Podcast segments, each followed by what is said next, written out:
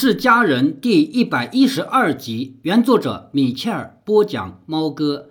开篇先做一句话广告啊！想按照折扣价购买整个专辑的，请加入 QQ 群八四九九六六八九九，到群里直接问群主。QQ 群的验证问题，不管是赞还是批评，来自《猫哥详说红楼梦》等作品的片尾语。上一集我们说到，斯卡里扛起了这个家庭的重担。家里有三个女孩子要照顾，两个病重的妹妹，一个刚生小孩的梅兰妮。当然，她那个爸爸也担不起什么事儿来了。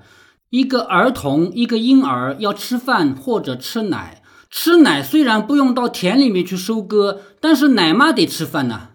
还有几个黑人，他们干不了多少活，饭也得吃。家里谁都吃不饱，所有人都在抱怨。唯独不抱怨的是梅兰妮，她宁愿自己饿得发昏，也要把自己的那一份让给迪尔西吃，因为迪尔西要给两个小孩喂奶。刚才我说了一个儿童，一个婴儿，其实是两个婴儿。梅兰妮这么几乎无可挑剔的表现，恰恰让斯嘉丽很烦恼。面对别人的牢骚，他可以骂的，但是对于梅兰妮，他只能从心底里恨。美兰妮这么无私的表现，把他的爸爸、还有儿子以及黑人们都吸引到他那边去了，等于斯卡利还被孤立了。这一天，他看到自己的小儿子韦德在梅兰妮的床上玩，在那倒数蜻蜓，然后倒下来的时候压在了梅兰妮的身上，斯卡利一个耳光就打过去了。你怎么可以把姑妈当床垫子用？你不知道她的身体不好吗？马上给我滚出去！到院子里去玩去，以后再也不许到这儿来。他这个话说起来、听起来冠冕堂皇，但是我们知道，实际上斯卡利的内心是嫉妒。可是梅兰妮伸出一只虚弱的手，把哭得伤心的韦德拉回了自己的身边。别哭，韦德乖，你不是有意要压在我身上的，对吗？斯卡利，他并没有给我添麻烦。你就让他待在我这儿吧，我来照看他。这是我现在这个样子唯一能做的一点事了。你已经很忙了。这个话让我读起来感触很深啊。美兰妮这个话有两层意思，其中一层意思是给斯卡里一个台阶下。你的儿子尽管在我的床上翻腾，但是他并没有影响到我，这是第一层。第二层意思呢？我还可以为你做点事的，尽管我整天躺在床上，我不能起来干什么活，但是你这个小儿子，我可以替你照看，至少让你可以少一点担心吧。这句话对于美兰妮来说，倒不是什么场面上的漂亮话，我相信这句话是发自内心的。为什么呢？就在最近这十几天，猫哥我自己在我自己的身上有一个独特的领悟，下面跟大家分享一下。了解猫哥的老朋友都知道，每年到了夏季呢，我都要帮我的妈妈吆喝卖一样东西，那就是她种出来的油菜籽儿榨成的菜籽油。我的妈妈，她作为这个年龄的人，她只能干一点农活了。尽管我和我的哥哥一直在劝她，你不要这么干。你干的那点活能赚几个钱？你一天到晚干活赚来的钱，我几分钟就赚到了。你一年到头赚来的钱，我几天就赚过来了。我们两个兄弟在这里，你们两个老人就好好的玩玩吧。但是我的妈妈从来就没有听过我这样的话。他总是早起摸黑的在田里干活。他也曾跟我说过他的心里话。他说：“我要买点米，要买点盐。如果这几块钱我能从我自己的兜里掏出来，不需要向你们兄弟两个伸手，那我的心里是很舒坦的。如果这几块钱我也要向你们两个伸手，那么我的内心是不安的。”所以从这个角度上讲，钱多钱少不重要，重要的是我的母亲想要向全世界证明，她不是被这个时代、被这个社会抛弃的人，她不是靠别人活着的人，她在这个社会上是有用的。这一份价值观，这一份信念，比多少钱都更值钱。但是呢，有些账啊，我的妈妈这个年龄的人她是不会算的。比方说有一次，他还赤着脚，因为他舍不得穿鞋子，他总觉得赤着脚比穿鞋子舒服。舒服是一回事，舍不得又是一回事。他赤着脚，一脚踩到了一个尖尖的桩上面，也就是有的农作物啊，本身的杆儿比较硬，镰刀是斜着拉的，会留下一个尖尖的桩。他脚一踩，脚受伤了，然后呢，流血不止，还感染了，就去医院里。结果你这一查，收获来的所有钱都不够看那一次的。从这个角度上讲，我跟我妈妈说过，你这是亏本生意。另外还有一件事弄得我很恼火，他为了不让两个儿子担心，两个老人悄悄的到医院里去看。后来我知道以后，我大发雷霆啊！我说我每年帮你们买了意外险，这个钱是可以报的。结果你悄悄的去看，你都没有按照流程，最后我的保险就是白买了。从这个角度讲，他又做了一次赔本的买卖。所以从这个角度上讲，我真的不希望他去农田里干活。但是刚才已经说到了，难道他就是为了挣几个钱吗？他是为了让全世界都认可他的价值，他是对家庭、对社会有用的人。就在前几天，有一天晚上，我回到家，这个时候天已经黑了。我的妈妈在哪里呢？还在油菜地里边，在那儿打油菜籽儿。然后到了晚上，天全黑了以后，我到我哥哥那去了一趟。我们说到这个话，我说现在外面已经全黑了，什么也看不见了。我们的妈妈就凭着一点点星光，还有自己对路的熟悉，拉着两轮板车要把菜籽拉回来。我们两个人帮他卖菜籽油，可能做错了。因为我们两个人年年都帮他卖掉，他明年可能会种得更积极了。如果我们两个人不要帮他卖，让他这么多菜籽油卖不出去，明年是不是他就可以不种了呢？我的哥哥沉默了一下，没有接我这句话。回来以后，我也思索了好多天。我又想到了我妈妈对我说过的那句话：她真的不是要赚多少钱，其实她内心真正要的是要这个社会依然承认她的价值。她不是要伸手问别人要钱的人，她对这个家庭、对这个社会是有用的人。从这个角度上讲，我前几天所说的话，也就是我们兄弟两个人不要帮他卖了，这只能算是一个馊主意。所以我说出去的话，我自己都觉得后悔了。今年的菜籽马上又要被榨成菜籽油了，很有可能我还是要帮他吆喝一下。从去年开始，我的妈妈对我说：“现在什么东西都涨价了。”菜籽油如果还是按照一百块钱一桶呢，有点不甘心，要不就卖一百二十块钱一桶吧。我说行啊，你要卖一百二，我就卖一百二。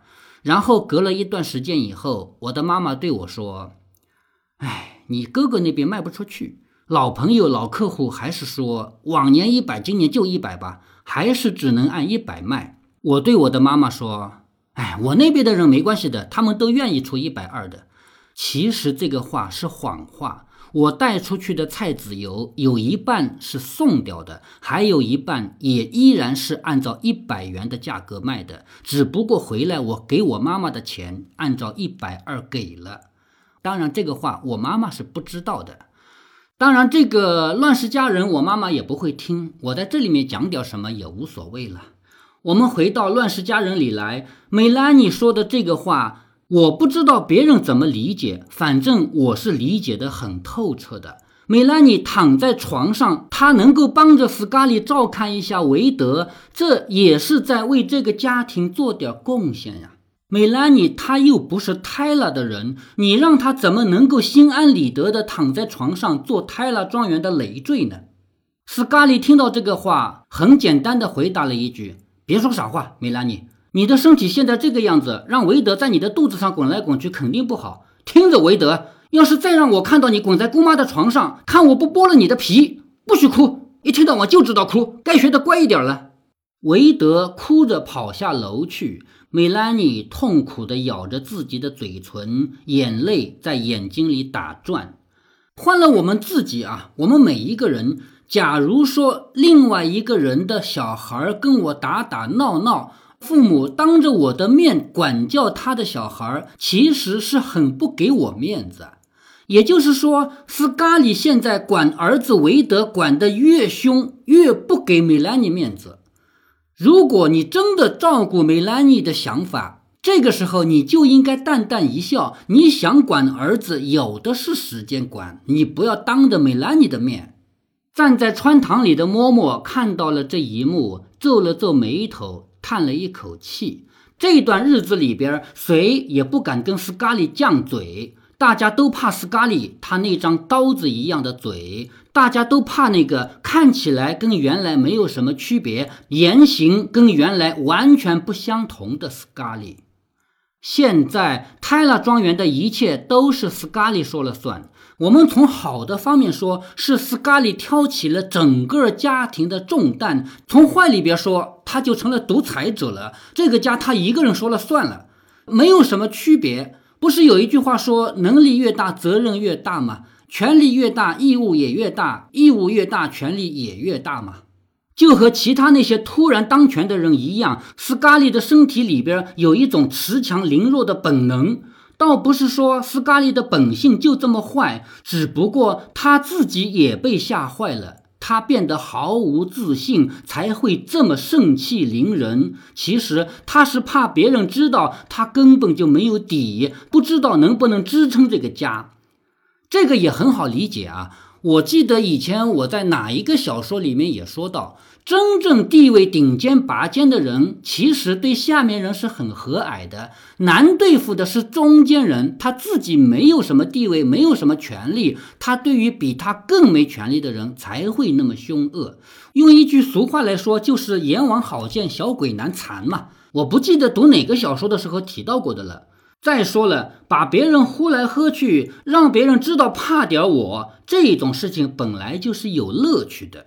斯咖利发现这样的乐趣能够让自己过于紧张的心稍微松弛一下。读到这里，我突然想起一个话题：随着我们的科技进步，随着我们生产力不断的发展，将来极有可能是一切一切的东西都取之不尽、用之不竭。比如说能源吧，可控核聚变实现以后，将有用不完的电能。那么生产任何东西都变得很廉价了。从物质的角度上讲，我们很有可能什么东西想要多少都有多少。但是你知道吗？在网上有一个讨论：我们今天的人跟古代的皇帝比，是不是比他们更幸福了？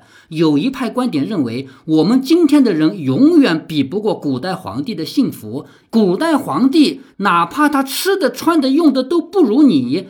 他是有人伺候他的，而不是靠机器。你现在有无穷无尽的物质，有人伺候你吗？从这个角度说明一个什么问题呢？说明我们人内心，不管你这个人表面上多么阳光，你的内心大脑深处对自己有一个不能见人的奖励机制。就是你要成为人上人，你要成为比别人更牛的人，你要让别人屈服于你，甚至于听你使唤。这个给你带来的快乐、幸福感觉，是超过了很多物质带来的满足感的。也许将来有一天什么都有了，到那个时候，真正能够比得出谁的财富高，谁的财富低的，就只剩下谁能够奴役他人了。因为只有人与人之间的奴役，才是唯一变得有价值的。什么叫有价值？稀缺才是价值嘛。其他东西我有多少，你也有多少，不叫价值。只有你没有的东西，哪怕没有什么实际的作用，它也是价值。到那个时候，也许我们又回到了某种意义上的奴隶社会。我说某种意义，因为那个时候不是靠体力劳动，也不是靠棍棒皮鞭压迫劳动的。我举一个最简单的例子：将来一定会有全自动的料理机，让你可以吃到任何一种美味。但是我不满意，谁亲手为我炒一个菜，不管炒的好吃不好吃，将来一定会有按摩机把你全身弄得舒舒服服的。我不要，我就要谁谁谁替我按两下子，我管你按的好不好，疼不疼。只有人与人之间的服务才会满足某种心理上的感觉，这就是另外一种形式的奴隶社会嘛。为什么我管这叫奴隶社会呢？因为将来总有一天，这一切的劳动都能够用机器来实现，但是你偏偏不要。你的目的不是享受优质的服务，而单纯的是为了使唤人。好了，我们说远了。刚才我们说到斯卡利，他觉得自己给这个安排工作，给那个安排工作，态度比较凶恶，他是有满足感的。当然，他自己发生的变化，他自己也是有机会发现的。有的时候，他粗声大气的发誓号令，会让波克撅一下嘴，会让嬷嬷忍不住嘀咕一声。现在有些人变得飘飘然了，斯卡利自己也觉得纳闷儿：我受到的那么多良好教养到哪儿去了？我的言谈举止要求都到哪儿去了？我的妈妈苏艾伦努力的让我养成的习惯，让我礼貌待人，让我温良谦恭，居然这么快都消失得干干净净，就像树上的叶子被秋风吹过一样。妈妈艾伦不止一次的对我说过。对那些地位比你低的，特别是黑人，你说话既要态度坚定，又要和气。然而，如果我和和气气，那些黑人们就会整天坐在厨房里，没完没了的谈天说地，说他们以前过过的好日子，说他们以前是在屋里干活的黑人，不应该被派到田里去干活。妈妈艾伦还常常说：“你要爱你的妹妹，要好好照顾他们。”对待生病的人也要和和气气，对待处于悲哀中的人和患难中的人要体贴入微。现在斯卡利实在没有办法去爱他的妹妹们，他们两个人纯粹就是压在肩膀上的累赘。至于照顾他们，难道我没有给他们洗澡，没有给他们洗头，没有给他们喂饭吗？难道我没有每天走好几英里的路去找些吃的回来吗？难道我没有为了他们去挤牛奶，钻到那头吓人的牛下面，差点把命吓没了吗？这一切不都是在照顾他们吗？如果非要我对他们和和气气，对他们两个人怜爱过了头，他们只怕要在床上赖更久。我现在需要他们尽快下床，这样我就多两双手可以帮忙了。两个妹妹康复得很慢，至今仍然在床上瘦弱不堪。在他们两个人不省人事的那些日子里，他们不知道这个世界发生了天翻地覆的变化。北方佬来过了，黑人们都跑了，妈妈也死了。这三件令人难以置信的事情，在两个妹妹的头脑里是接受不了的。有的时候，他们以为这一切都只不过是胡说八道，这一切都没有发生。他们能确定的是，斯卡利肯定是变了。有几次，斯卡利靠在他们的床的那头，看着他们，想着他们好起来以后可以干什么重活。这个时候，斯卡利看他们的眼光简直像是一个妖怪。他们两个躺在床上的人，现在根本无法理解，原来有一百多名黑奴干的活，现在要他们欧哈拉家的小姐去干。可是姐姐，卡利恩说，卡利恩他那个稚气未脱的脸蛋被吓成了灰色。我不能劈柴，我的手会被弄坏的。你看看我的手。斯卡利一边露出了可怕的苦笑，一边把那双长满了血泡和茧子的手摊到了卡利恩面前。我讨厌你这样跟卡利恩和我说话，苏艾伦叫了起来。我看你就是在撒谎，你就是想吓唬我们。要是妈妈还在，她一定不允许你这样跟我们说话。劈柴，亏你说得出口。苏艾伦不顾自己的虚弱，拿厌恶的眼神瞪着斯卡里。他相信斯卡利刚才说这些话是存心要吓唬他们。苏艾伦这一场大病差点死过去了，他现在没有了母亲，他孤独，他害怕，他需要别人的安慰，需要别人的疼爱。偏偏斯卡利每天站在床的一头看着他们，那双斜视着的绿眼睛里射出那么恐怖诡异的目光，估计是在看他们什么时候能下床干体力活，铺铺床板呢。做饭呢，提水呀，劈柴呀，瞧他那个德行，好像他吓我们就是为了找乐似的。这里有一句我很认可，苏埃伦大病一场，差点死去，失去了母亲，他孤独，他害怕，他需要安慰，需要人疼爱，这是对人生、对人性最大的怜悯。所以，从这个角度上讲，这本小说的作者米切尔，他是一个佛。他当然知道现在斯咖利有多么痛苦，但是他一样知道这个生病的人、失去母亲的人，他们的内心有多么痛苦。这一家子每一个人，哪一个不是生活在生与死的边缘？哪一个不是痛苦万分的？我们不能够简单的站在哪一个人的角度去喜欢或者去讨厌另外一个人。如果非要用最简单的话来描绘这个世界，那就是四个字：众生皆苦。《乱世佳人》也好，《红楼梦》也好，为什么成了名著？他们有一个共同点，看到了这个世界上每一个人的痛苦，做到了对世界上每一个人的怜悯。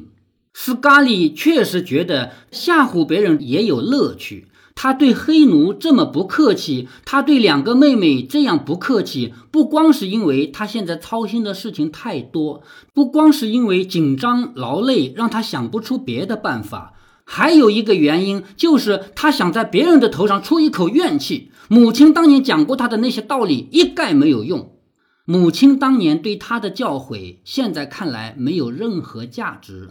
斯咖利的心伤透了，并且陷入了迷茫。其实这也不能怪母亲艾伦，艾伦不可能预见到他养育的几个女儿当年那种社会体系会崩塌，他不可能预料到他苦心培养的贵族女儿将来占据的贵族社会地位将不复存在。但是斯嘉丽他没有想到这一层，斯嘉丽他也不能理解。当初妈妈艾伦教导他做人要婉转、和蔼、高尚、善良、谦逊、诚实。妈妈艾伦展望的未来是可以安安静静度过的岁月，生活的各个方面都像他当年曾经过的一样。妈妈艾伦还常说：“女人要牢记这些教训，生活就是这个样子的。”斯嘉丽在绝望中想着。他给我的教导对我毫无帮助，一点用也没有。善良能给我带来什么好处？婉转又有什么价值？当初还不如教我学学像黑人那样种地或者摘棉花。哦，母亲，你错了。当然了，这个事情也不能怪妈妈。这个世界上不存在诸葛亮，只有事后诸葛亮嘛。你让艾伦处在他那个状态，怎么可能想到将来战争以后一切都变掉了呢？这个事儿既不能怪斯嘉丽的妈妈，当然也不能怪斯嘉丽。斯嘉丽这么一个弱女子，她难道就能面对这么复杂的情况吗？在这部小说的前面。南北战争还没有打响的时候，我们就分析过，真正能够看到未来的只有三个人，或者说三种人。一种人是读书破万卷、走遍了半个世界的维尔克斯家族，还有一个 Red Butler。他虽然读书不那么多，但是他走南闯北，他看到了南北两边经济的不一样，他知道这个战争将会哪边赢哪边输。当然，还有一个是打过仗的，知道战争的残酷。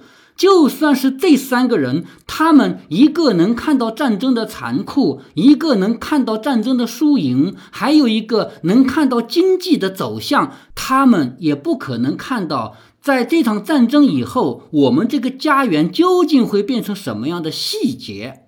那么，斯卡利的妈妈何德何能？你要求她看到未来？我们人生最大的挑战就是未来未知。如果一切都是已知的，你的明天、后天将会怎么生活是已经写好的剧本，这样的生活才是最没有价值的。正好现在是高考季，每年到这个时候呢，就有人讨论高考有没有用，考一个大学有没有用，还有人讨论读书有没有用。不管你是什么观点，都能够举出实例来证明的。你要知道，对于任何一个人，无非是两个结果：要么考上了一个理想的大学，要么没考上理想的大学。他将来也有可能有两个人生结果：要么走向了人生的成功，要么一败涂地。由此产生四种组合。第一种人考上了一个好的大学，然后走上了人生的成功。这种人他往往会说：“我的成功是因为我在大学体系以外，我学了多少多少东西。”他可以说大学对他的价值并不大。第二种人没考上什么好的大学，或者没考上大学，他也走向了人生的成功。他可以说大学一点用没有。你看我不就是成功了吗？第三种人考上了大学，但是他的人生一败涂地，他也会告诉你说大学没什么用。我就是个活生生的例子。还有第四种人没考上大学，他的人生也一败涂地。那么这种人。他也没有什么好说的，他也不可能假设自己考上大学以后怎么怎么样。但是他这种人也没有话语权，他说什么都不会有人认真的听一下。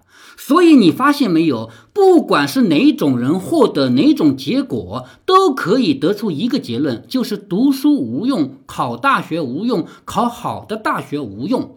这就是我们现在这个世界充斥着的一种声音。